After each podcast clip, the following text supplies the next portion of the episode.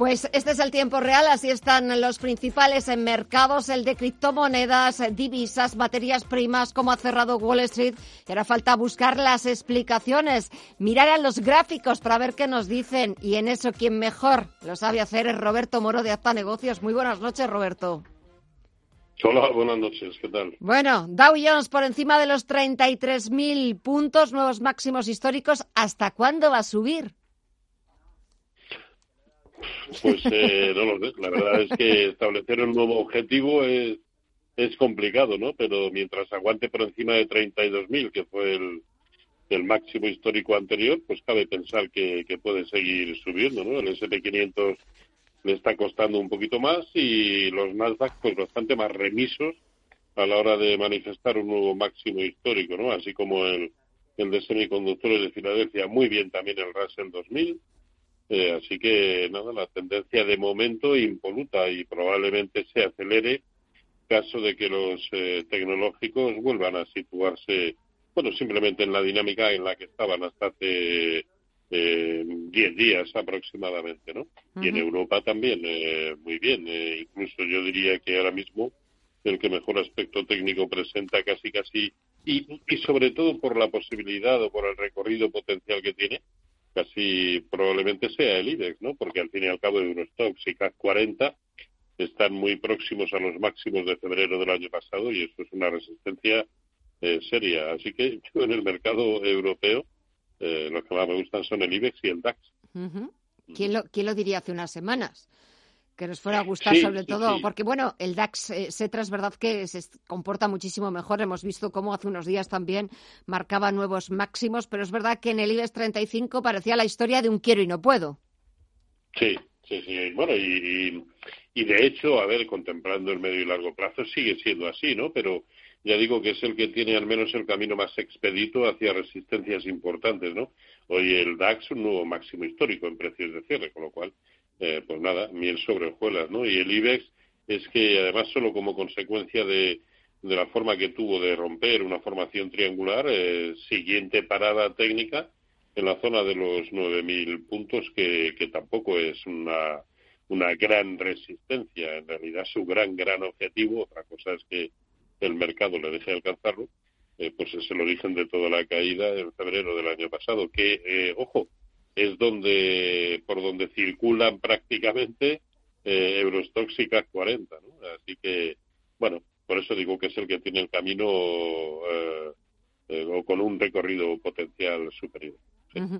Y si echamos un vistazo dentro del IBEX 35, valores que, que, te gusten, que hayas visto estos días, que, bueno, que podrían ser interesantes, a ver, ¿cuáles serían? Es que cuando hablamos de títulos en, concreto, eh, o sectores, si quieres. o si quieres hablamos de sectores. A ver, a mí, a mí me gusta más que más que en el más que el mercado español en cuanto a títulos concretos.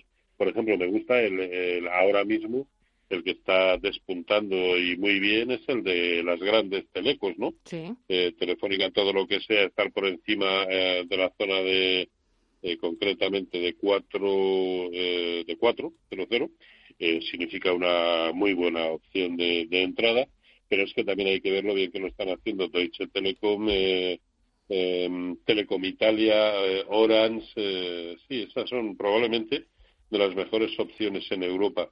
A ver, a mí me siguen gustando, lo que pasa es que, claro, los movimientos de hoy pues dejan algo de dudas, pero me siguen gustando ArcelorMittal, Iberdrola, Inditex, incluso Celnex a corto plazo, eh, pero si tuviera que apostar solo por uno en el momento actual, pues probablemente sería Telefónica, en tanto que en Europa es verdad que hay muchos más títulos con, eh, en desarrollo de tendencia o que pueden hacerlo mejor.